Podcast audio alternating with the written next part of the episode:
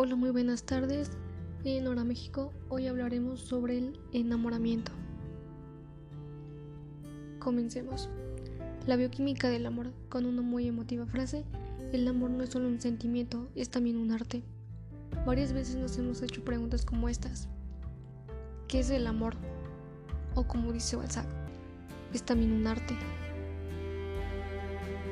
O tan solo una construcción en esencia que nace de la expresión de amor en el cerebro, o tal vez en el estómago, quizás en el corazón. Demasiadas y muy complejas preguntas para resolver, para abordar desde cualquier óptica a disciplinas del saber. ¿Qué es el amor? El amor es como un sentimiento de anhelo para satisfacer las necesidades de afecto, con ingredientes de pasión, como respuesta de placer a instintos de dosis de la razón para trascender al menos y proyectar la vida en pareja. En resumen, es una mezcla de afecto, pasión y razón. Como dice el libro de Walter Rizzo, Deshojando Margaritas, el amor es mucho más que un paquete comportamental que nos enseña a amar, se educa para amar. La cultura nos ha vendido una idea romántica del amor, desgraciadamente dulce, tierna, sentimental, tipo Romeo y Julieta. Pero, desafortunadamente, no coincide con la realidad. Es lo que llega a afectar en algún momento al individuo. Con el peso del momento histórico y la cultura, nos ha vendido un concepto del amor diferente Volviendo al libro de Rizzo, encontramos como lo normal y aceptado. Claramente en el siglo XVIII, cuando comienza a ponerse de moda el amor conyugal, en esas épocas fue muy promiscuo. El matrimonio tenía que, que funcionar, por lo tanto más que, que amor, deberes conyugales que permitían sostener esa relación. Y algunos datos dicen que en ese mismo siglo, en ese siglo XVIII, los jueces sancionaban a los matrimonios y no aceptaban ninguna disolución de matrimonio por falta de amor. En el siglo XX en el año 1964 encontramos que la iglesia y el Estado se ven obligados a aceptar la idea del amor y no solo como procreación que podría llegar a la base del matrimonio, lo cual se funda en reafirmación en, en el segundo concilio vaticano. ¿Dónde nace el amor? Desde el año 453 de Cristo hasta Hipócrates. Según los ilustradores e iluminados, en esta época el amor es una emoción y nace en el cerebro.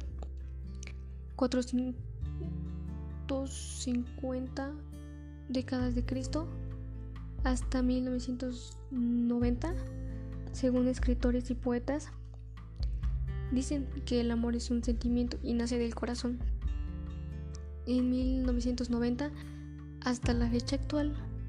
algunos grupos y neurocientíficos participaron y remotan que, que el amor es, es un sentimiento que se expresa a través de una emoción que nace en el cerebro.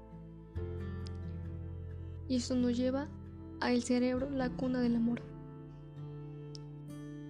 La más primitiva de todas es la región reptil que se encuentra localizada en la base del cerebro y se encarga del control de las funciones primarias.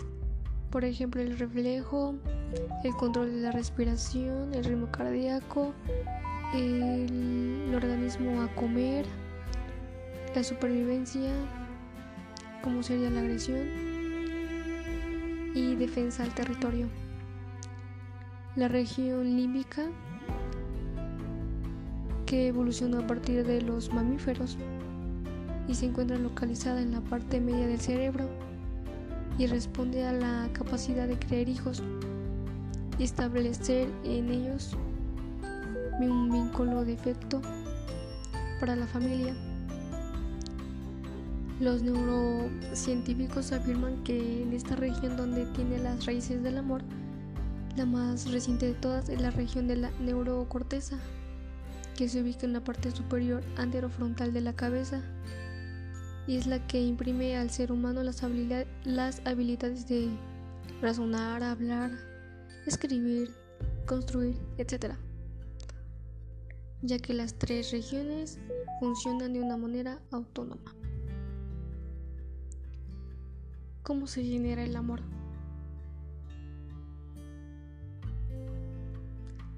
Esto ocurre en tres etapas. Etapa de atracción inicial, etapa del enamoramiento y etapa de la estabilidad o el rompimiento de la pareja. La primera etapa se conoce desde más de un siglo.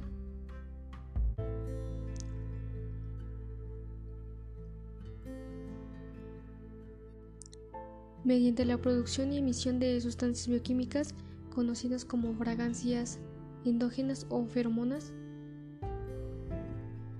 que los animales anuncian como disponibilidad sexual y eligen mediante su reproducción en pareja. Según Charles Darwin, la selección natural llevó a los animales a producir dos tipos de olores, defensivos como, como la del zorrillo y para la dimensión de territorio y la atracción de pareja como el que hace un ciervo. Etapa 2, que es el enamoramiento.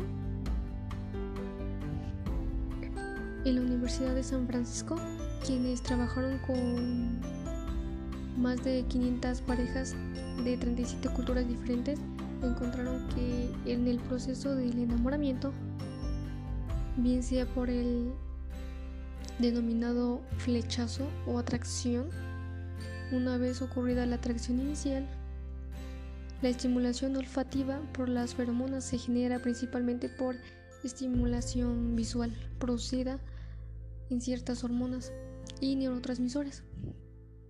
Y la última etapa, ya mencionada, estabilización o rompimiento de pareja. Eh, los estudios científicos